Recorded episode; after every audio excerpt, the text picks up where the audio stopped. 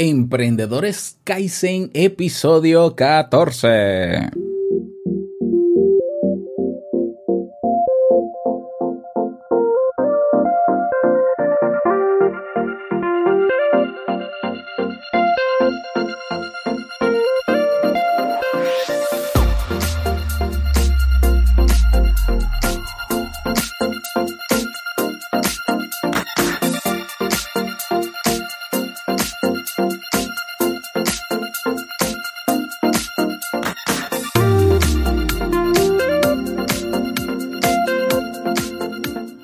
¿Qué tal? Bienvenido, bienvenida a este nuevo episodio, episodio 14 ya de Emprendedores Kaizen. Ya le cogimos el ritmo a esto, ¿eh?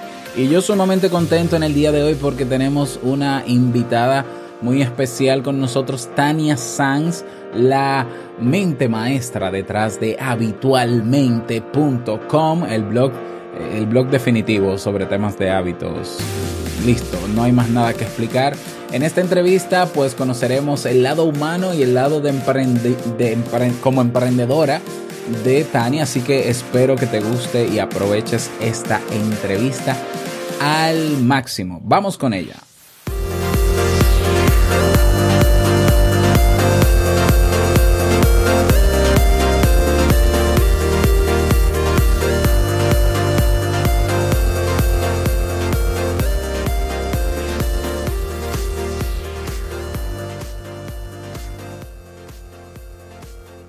Bienvenida nuevamente, Tania, ahora a este espacio de Emprendedores Kaizen.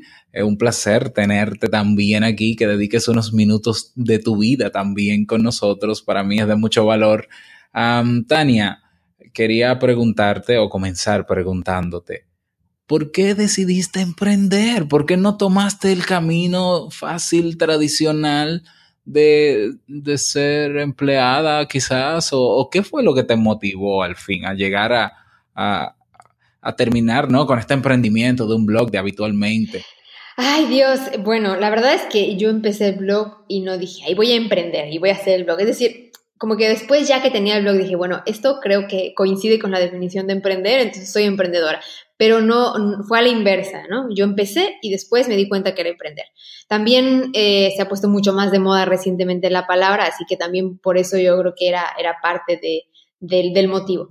Pero ¿por qué lo hice? La verdad fue por miedo. ¿Cómo, cómo por miedo? Eh, Explícame. Sí, sí, sí, yo tenía, yo tenía mucho miedo de bueno, yo veía que yo estaba, estaba haciendo el doctorado y yo veía que había algunas compañeras que se graduaban y, y tenían problemas para encontrar trabajo. Yo decía, pero ¿cómo puede ser posible si ellas acabaron ya la maestría, están súper preparadas, están en el mejor grado académico? ¿Cómo puede ser que no encuentren un trabajo, bueno, no encontraban un trabajo, mejor dicho, como acorde o al nivel que, que les correspondía, ¿no? Con toda esa preparación. Y también yo veía algunos amigos, amistades en México que tenían que tener dos trabajos como para, para ir tirando, ¿no? Y, no podían dedicarse a eso que les gustaba porque no había algo que realmente pagara las facturas de eso que les gustaba. Y, y bueno, entonces me empezó a dar miedo, no porque no quisiera trabajar mucho o por pereza o porque soy, soy millennial y quiero, me siento súper entitulada de ganar como empresaria, pero pero no quería, eh, pues no sé, invertir mi tiempo en algo que no me encantara, en algo que, que no me sintiera satisfecha y, y, tampoco quería seguirme preparando más y llegar a un punto en el que no hubiese tantas oportunidades porque porque a veces no las hay, ¿no? A veces uno no las, no las encuentra, no llegan a tu puerta o, o, no las existen. Así que yo dije, no, en lugar de buscar oportunidades, voy a empezar a crear mis propias oportunidades. Voy a empezar a crearme mi oportunidad y crearme mi fórmula, porque a lo mejor la fórmula de trabajar, de estudiar mucho ya no está tan, tan, tan nueva, ¿no? no es, ya está un poco obsoleta y hay que ponerse las pilas. Entonces dije, no, no, me voy a empezar a buscar mi propia oportunidad y así fue cuando empecé habitualmente, porque quise evitarme el... El otro camino. Exacto, no, no quería, no tenía, no tenía ganas de ver si eso era, si eso me daba la oportunidad o me daba lo que yo quería. sino quise como empezar a, crearlo por mí misma. Pero quiere decir entonces que cuando, cuando pensaste en hacer el blog, viste el potencial que tenía, ¿no? Eh, el, el, el crearlo. Mira, la verdad es que yo dije, voy a hacer algo. O sea, voy a hacer algo. Yo ya, yo tenía, obviamente, tuve la suerte de, también mi novio ya estaba mucho más avanzado en el tema de negocios online y todo esto y como que pues obviamente fue un gran apoyo, pero, pero yo dije, ya tengo que hacer algo, o sea, es decir, yo voy a empezar a montar algo y, y empezar a, a como que tenía tanto miedo del futuro que no me dio tiempo de tener miedo de lo que estaba creando. ¿Me explico? Es decir, tenía tanto miedo de eso que me pudiera pasar que dije, ya yo me voy a aventar a esto y, y que pase lo que tengan que pasar y si no funciona por cualquier cosa de la vida, del, destino, de lo que tú quieras, de porque no lo hice bien, porque no era el momento, por lo que tú quieras, yo siempre voy a tener todavía pues la opción de volver al camino tradicional. Es decir, no estoy renunciando por completo porque, porque no, no me estoy cerrando puertas, simplemente estoy empezando por aquí viendo, en México se dice tanteando el agua a los camotes, o sea, viendo a ver si, si va o no, así con la puntita del dedo, y si va, pues me sumerjo toda, pero si no, pues voy a, voy a, voy a intentarlo. Y eso fue la mentalidad, esa fue la mentalidad. Claro, totalmente. ¿Y cómo te preparaste luego de tu tomar esa decisión de, bueno, voy a crear un blog, pero, pero algo, o sea, el hecho de que tú te gradúes de doctorado, que es un tema muy particular, ¿no? De tu profesión y demás, pero no basta con eso para montar un blog. Algo, algo tuviste que aprender para, para para trabajarlo? ¿Cómo te preparaste? ¿Qué cosas alternas o paralelas a tu profesión o diferentes de tu profesión eh, tuviste que aprender para, para comenzar? montón de cosas. O sea, de verdad que yo pasé de saberme las propiedades de la sandía a de repente aprender cosas que yo no tenía ni idea, pero eso es un proceso. Es decir, al principio lo que yo hice, al, o sea, minuto cero, fue empezar a investigar. Es decir, yo me puse a hacer una lista de blogs que me gustaban, de páginas en inglés y en español que más o menos representaban esa idea difusa de lo que yo quería hacer, porque tampoco la idea fue de que yo me desperté y dije, ya, habitualmente.com. Iluminada, sí. Ya, ya está, habitualmente.com, ya, pegó, ya está. No, o sea, fue como un proceso y la idea fue tomando forma poco a poco. Así que lo que yo hice fue, bueno, me tengo que inspirar, ¿no? Tengo que encontrar como esa pues no sé, empezar a ver qué hay allá afuera que se parece un poco a lo que yo quisiera hacer. Entonces empecé a ver, hice una lista, analicé las páginas eh, y sobre todo me puse a escribir, porque dije, si yo tengo que hacer un blog es porque tiene que haber, o sea, tiene que haber artículos. O sea, entonces yo dije, tengo que escribir. Entonces me puse a escribir de, de cosas que se me hacían fáciles, como el tema de nutrición, eh, eso era algo que se me daba porque yo había estudiado el tema, entonces era algo que yo me sentía cómoda al escribir sobre cosas de alimentación. Entonces yo empecé a escribir, aunque no, esos artículos no se publicaron, los artículos no sé ni dónde están, pero lo que lo, que lo hice fue para, para entrenarme en ese hábito, en, en esa práctica de, de, empezar a soltar, o sea, empezar a crear contenidos y investigar un poco también el tema de, pues, de la estrategia, ¿no? ¿Qué, qué estrategia voy a seguir para, para empezar? Porque hay muchas cosas que se pueden hacer, ¿no? Puedo darle con todo al Instagram, puedo darle con todo al Facebook, puedo darle con todas las, todas, o sea, es decir, hay muchas estrategias y yo tenía que, que definir bien qué estrategia y esto fue poco a poco, así que conforme, conforme pasaron los meses, que fueron meses, no fue una semana ni nada, em, empecé a ver eh, que, que, me gustaba el tema de salud, ¿no? Pero que no me quería quedar encajada en el tema de alimentación, porque la alimentación va, va más allá. Entonces no, no encontraba todavía ese, ese tema que encajara con más cosas, hasta que, como te digo, me puse a analizar mi experiencia en como, como, mi profesión, lo que yo había vivido, lo que, y ahí fue cuando entonces dije, ya, claro, los hábitos es un tema que además estaba como muy de moda el tema del el libro de The Power of the Habit de Charles Los siete hábitos de, las personas. Los siete hábitos. O sea, era como un tema también que, que pegaba bien y, y que me, me, gustaba. O sea, yo me leí esos libros con un montón de gusto y me están todos subrayados. O sea, yo subrayé todo el libro porque a mí me encantaba el tema y me sigue, obviamente, apasionando.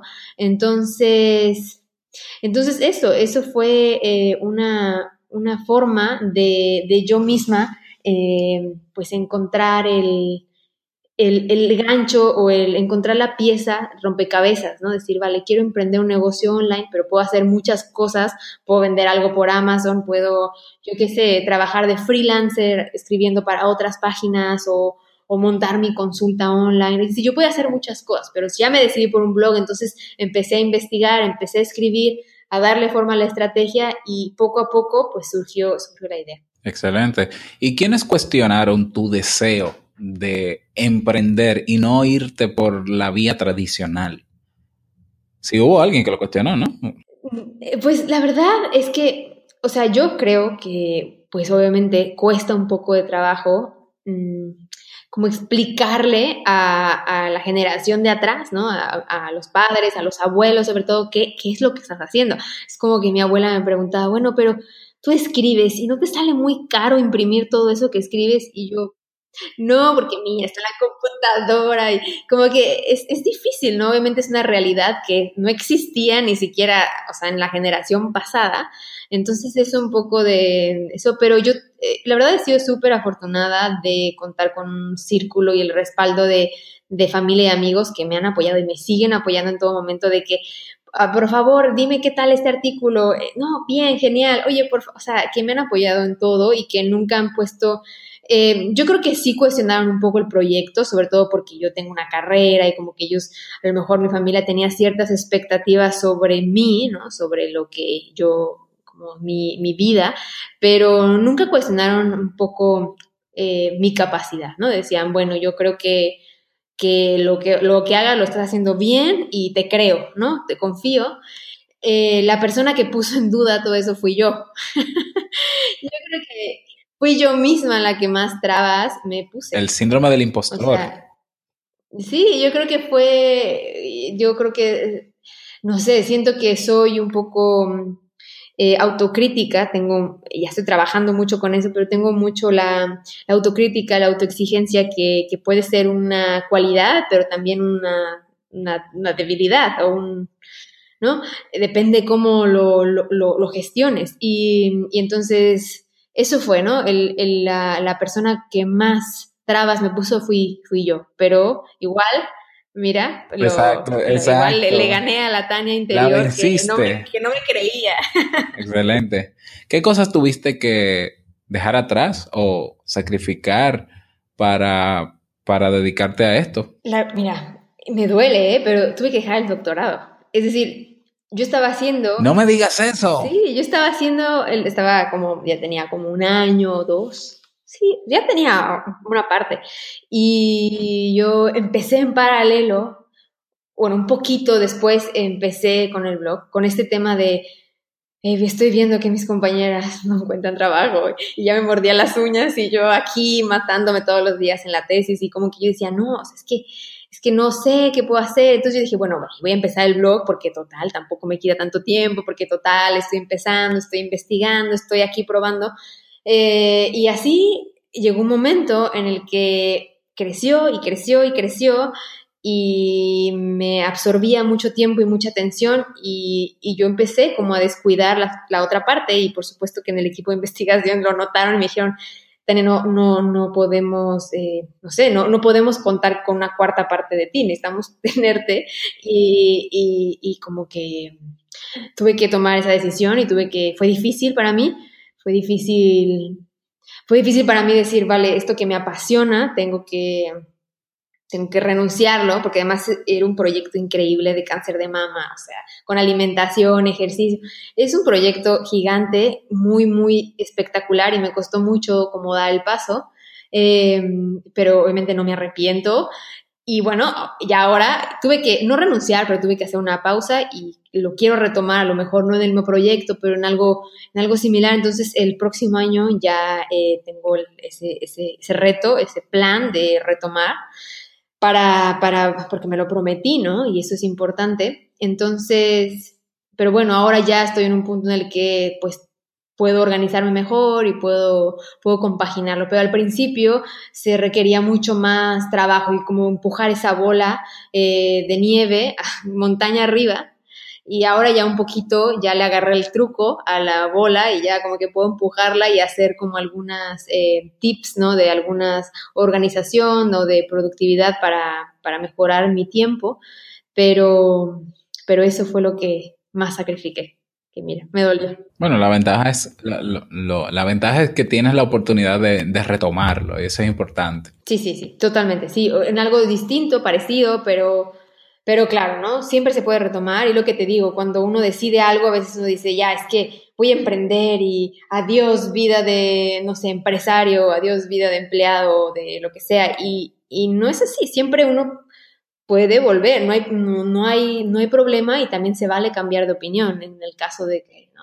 Bueno, mucha gente que sigue tu blog debe estar agradecida de que tú hayas pausado ese doctorado porque quizás habitualmente no estuviera al nivel que está ahora. O sea que, a ver, podemos ver los dos lados de la moneda. Sí, sí, ¿no? Totalmente. No, no, no creo que sería lo que es, porque se necesita tiempo, por supuesto. Se necesita como un bebé, ¿no? Necesita tiempo, atención y amor. Entonces, si ya divides el cariño entre varios hermanos, pues a uno ya le toca menos. No, no es cierto, a los que tengan muchos hermanos, no es cierto, pero sí, con las cosas de trabajo y de tiempo tiene que ver, ¿no? No, no puedes hacer tantas cosas al mismo tiempo. Es así.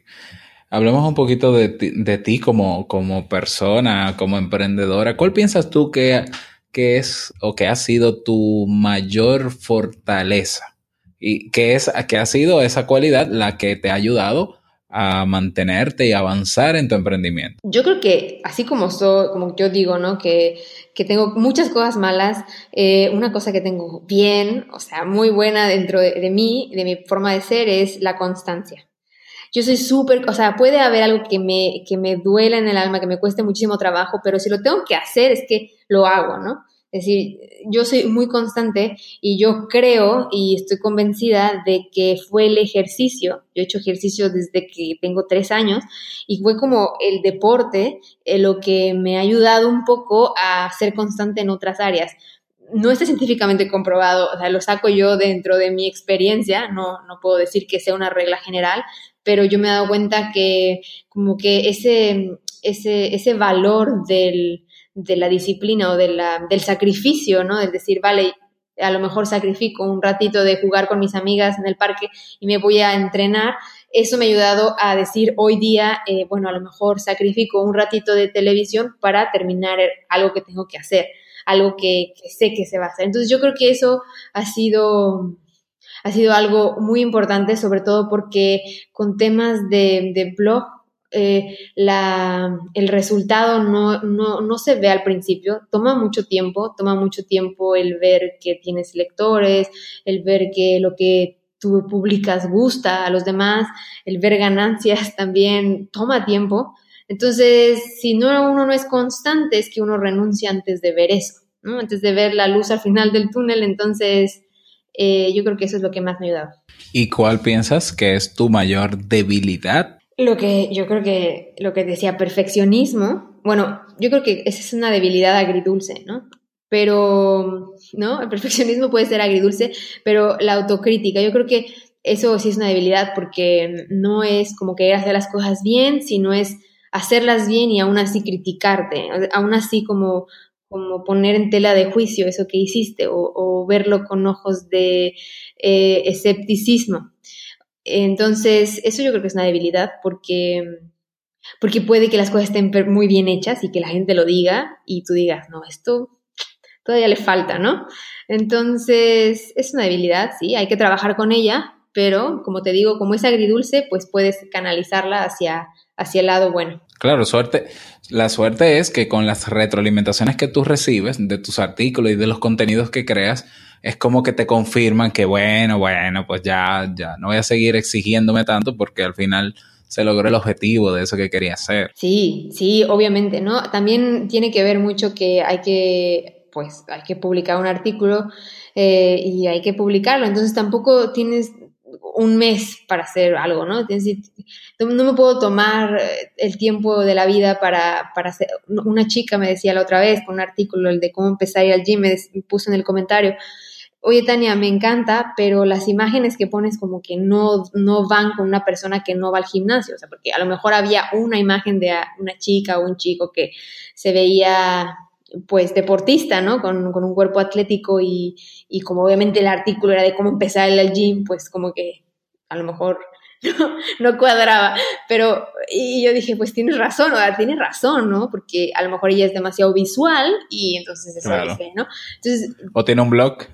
sí, yo no sé. Entonces yo dije, bueno, claro, yo no sé, como que la entendí, pero al mismo tiempo, eh, pues me dije, no, no puedo ponerme a yo a contratar modelo, gente y tomarle fotos yo o, o, sea, no, no, me da todavía la, la, vida, la existencia para hacerlo, tal vez en el futuro sí, pero ahora no, entonces como que digo, bueno, claro, ¿no? Entonces ahí como que me critiqué, pero luego este trabajo personal que, bueno, este como tratar de trabajar con mis propias debilidades, fue como de un, bueno, a ver, la próxima vez lo voy a hacer con iconos o con no sé, con objetos abstractos como unos tenis o unos, no sé, eh, como que me aprendí, ¿no? Y a lo mejor este, este comentario dos años atrás hubiera sido como, como un Tania, ¿qué te pasa? ¿No? No lo haces bien, ¿por qué no te pones las pilas? Y ya está, o sea, como que hubiera sido negativo en lugar de una, oportunidad.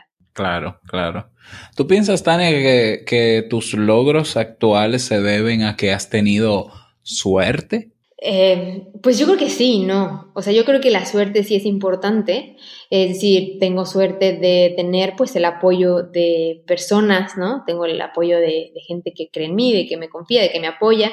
Eh, también tengo la suerte de estar como en un país, no sé, de paz, ¿no? te pones a ver eso, ¿no?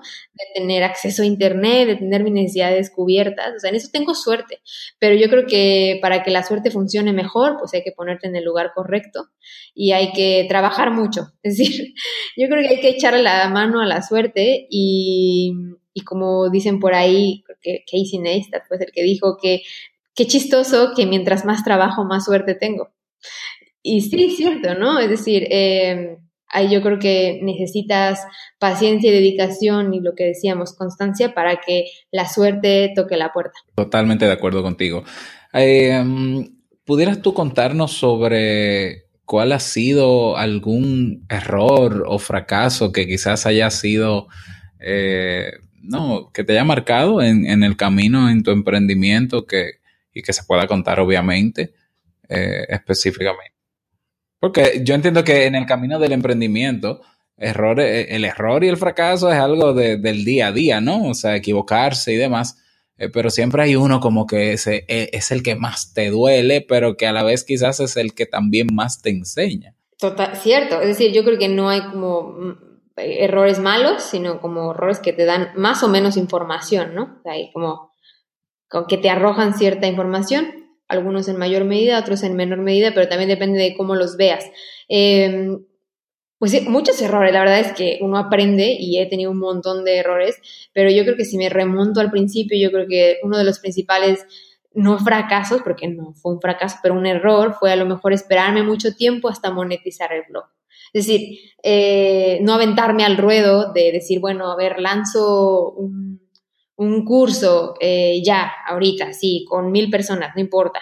O me, pongo a hacer yo, no sé, dar servicios, dar una, algo, no sé, tratar de monetizarlo de alguna forma.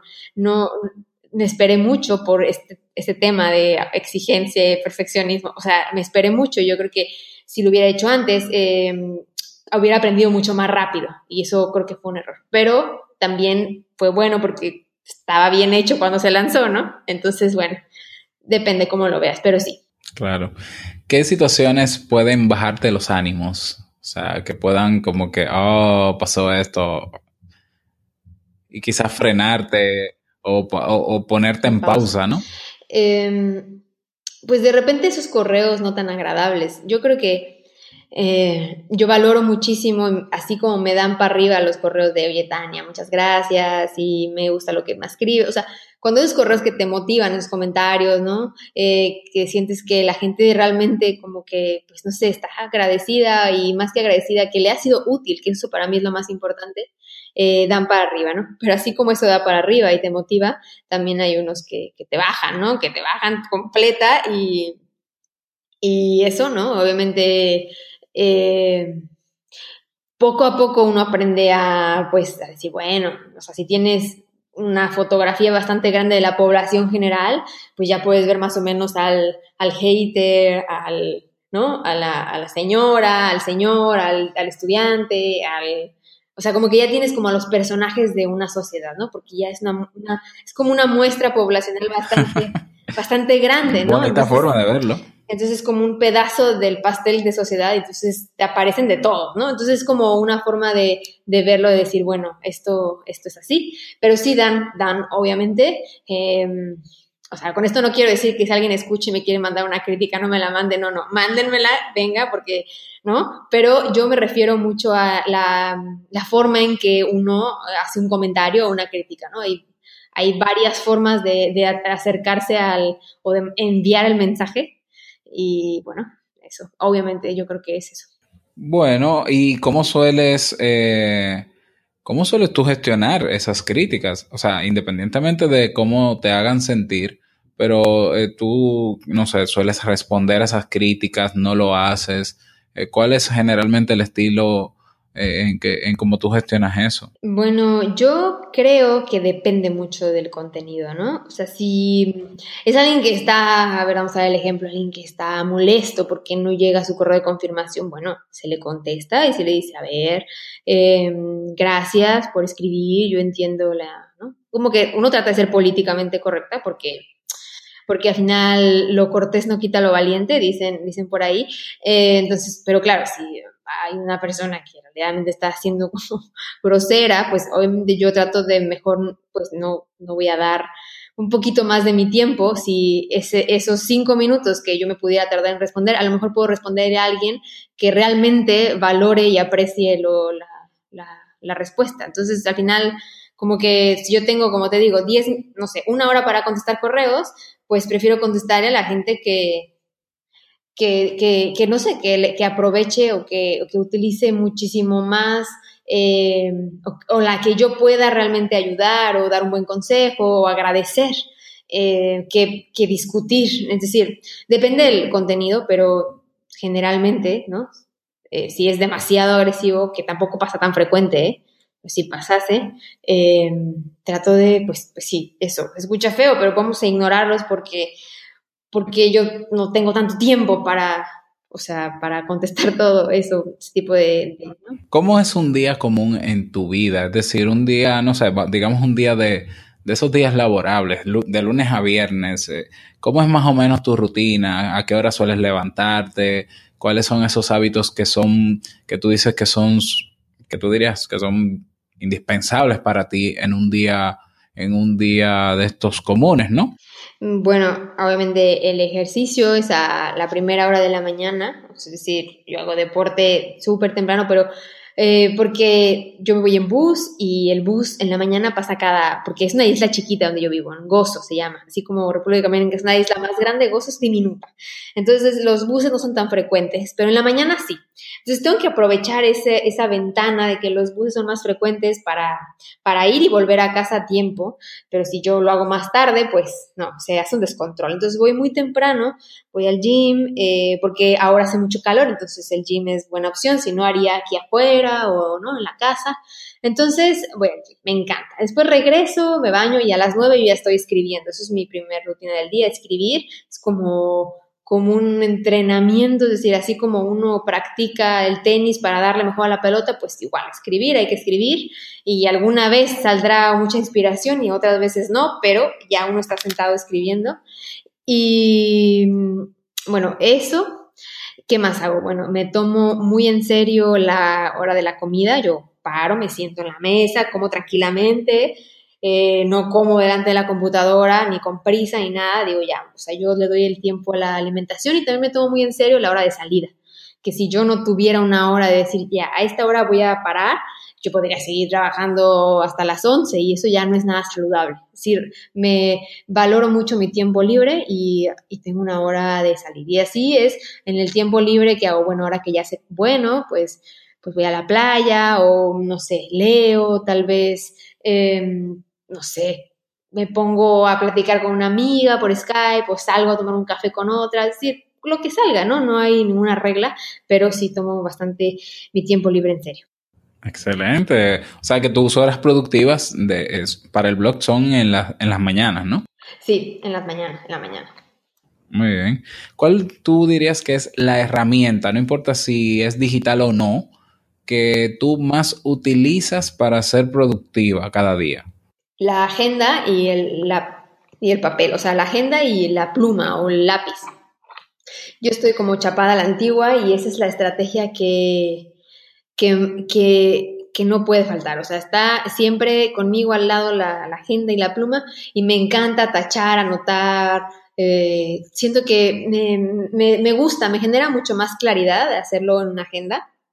Eh, pero también a veces ciertas cosas pues las hago con la app de Todoist eh, o con Trello, también es algo, una herramienta que uso, pero generalmente la agenda es que a mí me, encanta y además, sobre todo porque nunca, yo siento que toda, toda la vida estoy, o sea, estoy en un teclado, el teclado del móvil, el teclado de la computadora, pero nunca escribo ya, o sea, como que ya nunca escribo, entonces yo no digo que se me va a olvidar, digo, no, ya, pues, obviamente escribo a mano y, me gusta porque es una forma diferente de, de, ver tus tareas, ¿no? De no verlos en la computadora, sino verlos en, físico, en real. de acuerdo. Un libro o una película que, que pudieras recomendarnos, pero que haya cambiado tu vida. O, vamos, cambiado quizás no, ¿eh? pero marcado tu vida, que, que no, que, que no olvides, ¿no? Y que quieras recomendarnos a nosotros. Está súper difícil porque como que tengo un montón de libros favoritos y soy súper fan del cine, entonces me la pusiste muy difícil, pero... bueno, pues puede ser, pues, te lo puedo refinar más la pregunta, puede ser un libro que pueda servirle a una persona que quiera emprender o que eh, esté ya en ese camino del emprendimiento y una película que también pueda sumar a ese tema. Mira, yo creo que libro, digo película. Te voy a dar una película que no sé si la, la, vi como en un momento como muy importante o lo que sea, pero me gusta mucho y se llama Eddie the Eagle. O sea, Eddie el águila, o sea, sería la traducción. Y, y me gusta mucho porque es como muy simple. La, la película es como, el personaje es muy simple, pero me refleja mucho como el poder de la constancia para lograr lo que quieres. Y, como que refleja mucho el que nadie cree en ti y que tú digas, no, yo lo puedo lograr y que nadie cree en ti y, que, y, refleja mucho eso, ¿no? Entonces, es una película también divertida, así que esa, yo me quedaría con eso. Eddie de Igor. Mm. Libro. Mm, ahí sí tengo varios, ¿eh? Mira, obviamente El Poder del Hábito o sea, yo creo que ese libro fue el que más me inspiró para crear habitualmente, o sea, ya es como importante, porque fue como, ¿no? Y me gustó la forma en que como que hablaba de los hábitos, porque no, no los vemos a veces en nuestra vida diaria, o el tema de los hábitos siempre ha estado como muy tema psicólogos, muy tema, ¿no? Y él como que lo cambia y lo deja a un plano más cotidiano y eso, eso yo creo que, que fue lo que más me gustó. Entonces, esos, esas dos. Muy bien, vamos a dejar, lo, voy a dejar las referencias, tanto de la película como del libro, en las notas de, de, este, de este episodio, para que puedan también tener acceso quienes nos escuchan. Tania, ¿qué te falta por lograr? Uy, pues no sé, a ver, nos quedamos dos horas más porque yo tendría mucho que decir, pero es otro tema. Pero bueno, pues hablando de habitualmente, eh, yo creo que falta bastante, ¿no? Obviamente mantener eh, lo que ya está, ¿no? Mantener esa calidad, mantener eh, los contenidos pulir un poquito más a lo mejor algunos detalles dentro de los artículos, pero de proyectos gordos sería pues empezar el canal de YouTube, que me da un poquito de miedo la cámara. Bueno, a ver, no me da miedo, yo creo que ya si la tengo enfrente me sale bien el video, pero como que igual es como la, rutina, ¿no? El decir, voy a, voy a grabar, voy a editar y esto. Entonces, Em, pues eso, proyecto gordo, em, seguir con el podcast, pues mejorar la, aplicación de la cadena de metas de habitualmente. Em, y bueno, también quisiera hacer más cursos, tal vez de varios temas que tengo ahí pendientes en, de habitualmente. Y eso, yo creo que esas son las cosas de aquí a unos tres años que quiero tener ya bien pulidas. Excelente. Y esperamos estar ahí para verlo y para aprovechar todo eso. Sí, sí, sí. Espero que sí. Ya te contaré. Claro que sí. ¿Cómo, esta es la pregunta de cierre, cómo te gustaría ser recordada cuando ya no estés en este mundo? ¡Uy, Dios! Eso, sí, cuando nadie me ha preguntado eso, la verdad, ¿eh? Como que mucha gente, yo creo que, yo creo que mucha gente como que le tiene incomodidad hablar de, de eso. Y, pero en México es un, pues, no sé, el Día de Muertos, ¿no? Es como un tema, un tema que no espanta tanto.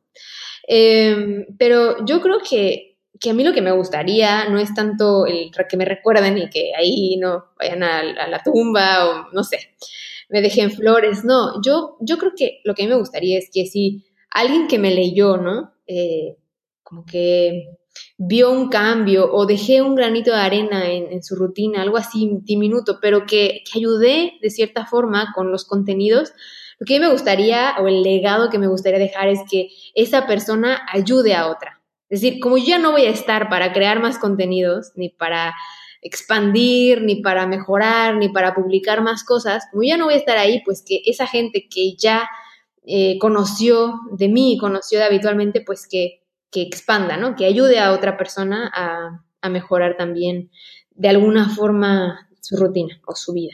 Muy bien, excelente. O sea, eh, ¿y qué mensaje final quisieras dejarle a esa persona que está escuchando este episodio y que o quiere emprender, pero quizás no se atreve o tiene miedo, inseguridades y demás, eh, o que ya comenzó? ¿Qué, ¿Qué mensaje final te gustaría dejar? Bueno, yo creo que la constancia es clave, ¿no? Pero que, la constancia a veces escucha como saltar al vacío. Así que el consejo sería de sí, aviéntate, pero poco a poco.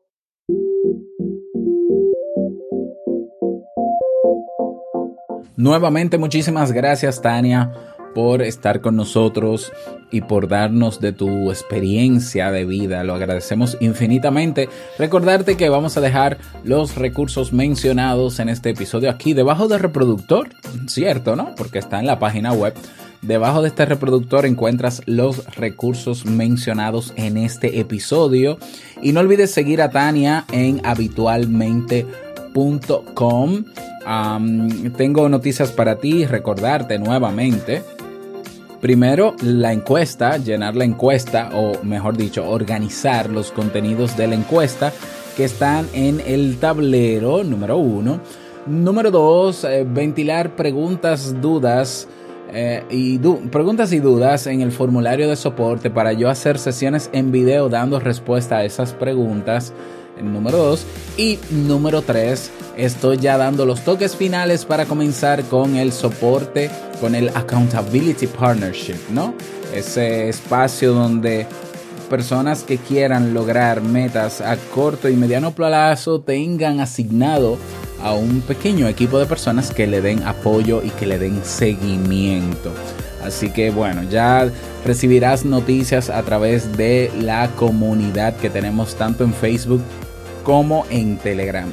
Agradecerte por estar aquí escuchando este episodio y será hasta un próximo, una próxima entrevista en la próxima semana. Así que, sin más, nos escuchamos en un nuevo episodio de Emprendedores Kaizen. Chao.